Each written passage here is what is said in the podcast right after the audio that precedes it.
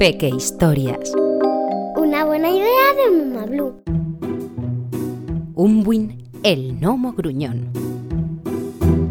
En lo más profundo del bosque, junto a la raíz del roble centenario, vivía Unwin. Unwin era un gnomo de larga barba blanca y rostro surcado por las arrugas. Vestía un guardapolvos de color azul sujeto por una gruesa correa de cuero, botas de piel de cerdo salvaje y un enorme gorro puntiagudo de color rojo. Medía 15 centímetros y tenía 280 años.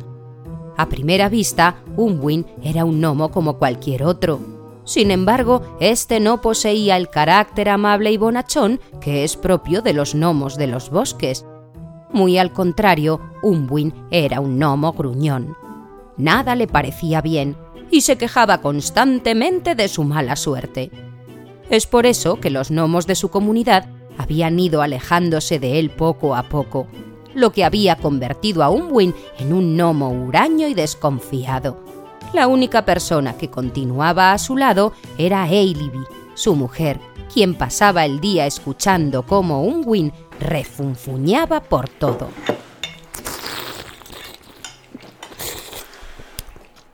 Esta sopa se ha quedado fría. Deja, la volveré a calentar. Uy, ahora quema. ¿Lo haces adrede, Eiliby? ¿Adrede?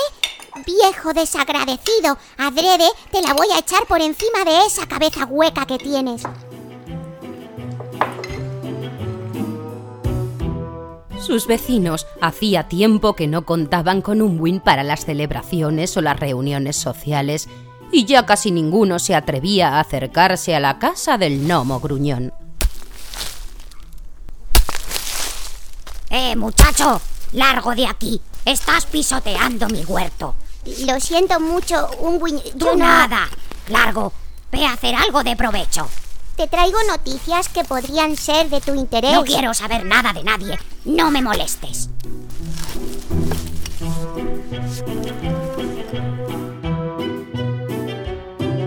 Daba igual lo que saliera mal. El gnomo gruñón siempre buscaba un culpable para todas sus desgracias. Vaya, ya se me ha vuelto a romper el martillo. Seguro que alguien me ha echado mal de ojo. Todo le parecía mal, de todo se quejaba, hasta de las fuerzas de la naturaleza, tan valoradas por los gnomos de los bosques. ¡Qué asco de día! Odio la lluvia. En definitiva, Unwin se había convertido en los últimos años en un gnomo amargado, y se estaba quedando solo sin darse cuenta. Estoy harto de todo. ¡Qué aburrimiento de gente! Menuda caca de la vaca. Ese es un cara dura. Pero qué mala suerte tengo. Le gritó un día su mujer, quien ya no aguantaba más. Eiliby se puso seria. Instó a Unwin a sentarse en la silla de cáscaras de nuez de la salita de estar y a escucharla atentamente. No sé qué es lo que te pasa, pero eres un gnomo amargado y me estás amargando a mí también. Miro a nuestro alrededor y no veo motivos para tanta queja. Lo tienes todo, Unwin. Una acogedora casa en el mejor lugar del bosque, bajo un roble centenario, con lo difíciles que son de conseguir. Un huerto próspero que nos da alubias, patatas y guisantes con los que mantener siempre nuestra barriga llena un pozo de agua de manantial, un cuarto lleno de herramientas, hasta tenemos grillo guardián. No tienes motivos para estar siempre quejándote, así que o esto termina o me vuelvo a vivir a casa de mis padres. Es una advertencia, Nomo Gruñón. Tras aquellas palabras, Unwin se quedó sorprendido. Jamás había visto a Eiliby tan enfadada.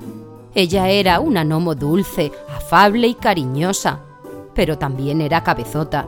Unwin sabía que si Eiliby decía algo lo hacía, de manera que se propuso solucionar el problema. Y como estaba convencido de que lo que tenía era un mal de ojo, se fue a ver a la bruja del bosque para que ésta le ayudara a deshacerse de la maldición.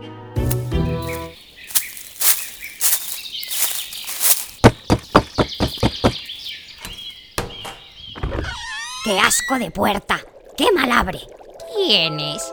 Oh, eres tú, Unwin. Sí, soy yo. ¿Qué te trae por aquí? ¡Qué frío hace en esta cabaña! ¿Has venido solo a quejarte o para algo más? He venido para que me ayudes a quitarme un mal de ojo que tengo, bruja.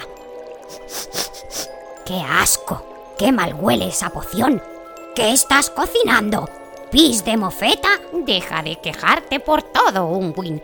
Y cuéntame de una vez qué te ocurre. Ocurre que todo me sale mal. Las cosas siempre se tuercen. Las personas se han vuelto odiosas conmigo. Cualquier cosa en la que trabajo se rompe o sale mal.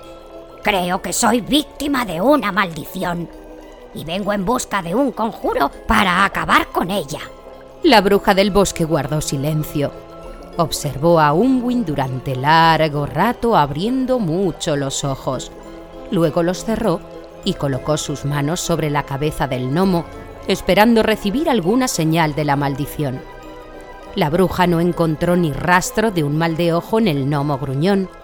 Sin embargo, decidió seguirle el juego. Fingiendo mucha seriedad, le dijo, "Hmm, es cierto. Parece que alguien te ha echado un mal de ojo. Lo sabía. ¿Y puedes ver quién ha sido? Sí, pero no te puedo dar esa información. Es por la ley de protección de datos, ya sabes. Ah, comprendo. Bueno, ¿y qué rábanos podemos hacer para espantar la maldición? ¿Tienes algún conjuro? ¿Un bebedizo mágico, quizá? ¿Algún amuleto? No. En tu caso, lo que mejor va a funcionar son unas palabras mágicas. Palabras mágicas. Eh, ¡Qué fácil! Bien, dime, ¿y cuáles son esas palabras mágicas? ¿Abra cadabra pata de cabra o algo así? No exactamente. Treguna mecoides trecorum satis di. Mm, eh, bueno, digamos que no se trata de unas palabras mágicas concretas. Me explico. Lo único que tienes que hacer es comenzar a sustituir las palabras negativas que utilizas normalmente por palabras positivas.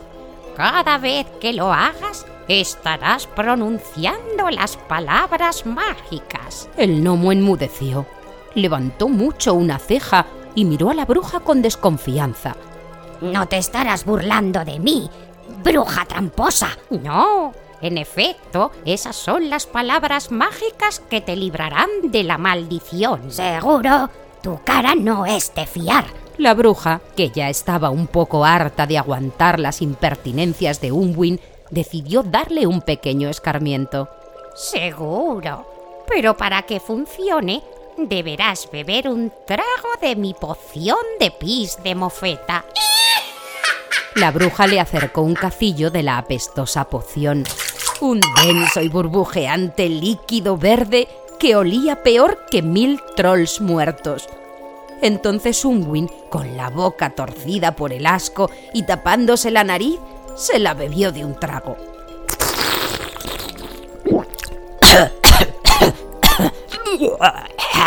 Antes de que digas nada, recuerda pronunciar las palabras mágicas.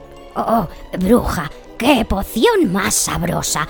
El sabor es un poco fuerte para mi gusto, pero te agradezco mucho que me la hayas ofrecido. En ese momento la bruja aprovechó y sin que Unwin se diera cuenta, formó un halo mágico con su varita alrededor del gnomo.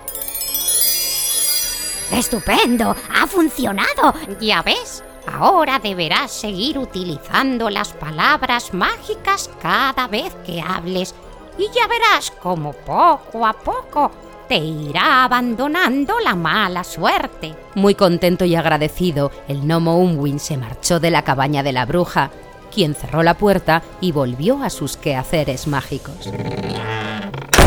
Otro problema arreglado con terapia psicológica. Al final monto un gabinete.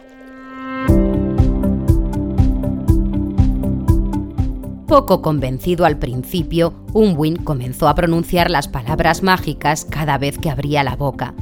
pero pronto se dio cuenta de que la magia funcionaba, porque las palabras positivas hacían aparecer otras palabras positivas y creaban frases bonitas, y entonces emergían los sentimientos positivos. En ese clima la gente se volvía más amable y mejoraba su suerte. Oh, esta sopa está deliciosa, quizá un poco fría, pero mucho mejor, porque hoy el día está caluroso. Muchacho, ven, no te preocupes por pisar mi siembra. Este año la cosecha será muy abundante. ¿Hay buenas noticias para mí? Oh, vaya, se ha roto otra vez. No importa, este martillo estaba ya muy viejo. Aprovecharé para fabricar uno nuevo el fin de semana y así me divertiré. Fantástico, al fin llueve. Los cultivos crecerán rápidamente y se llenará el pozo. Y qué bien huele la lluvia. ¡Qué maravilloso es todo! ¡Qué gente más amable y divertida! ¡Qué chulada! Ese gnomo siempre fue un tipo listo. Pero qué buena suerte tengo. A partir de ese momento, al gnomo Unwin todo comenzó a salirle bien. Las cosas ya no se le rompían, no sentía que lo persiguiera la mala suerte. Sus amigos y vecinos volvieron a tratar con él y a invitarlo a las reuniones sociales, y su querida esposa Eiliby volvió a ser amable y cariñosa. Las palabras mágicas funcionaban, así que Unwin las siguió utilizando durante toda su larga vida. Y así fue como se convirtió en un gnomo feliz y rodeado de buena suerte y mejores amigos hasta el fin de sus días. Una buena idea de Mumablu, la marca de cuentos personalizados más guay.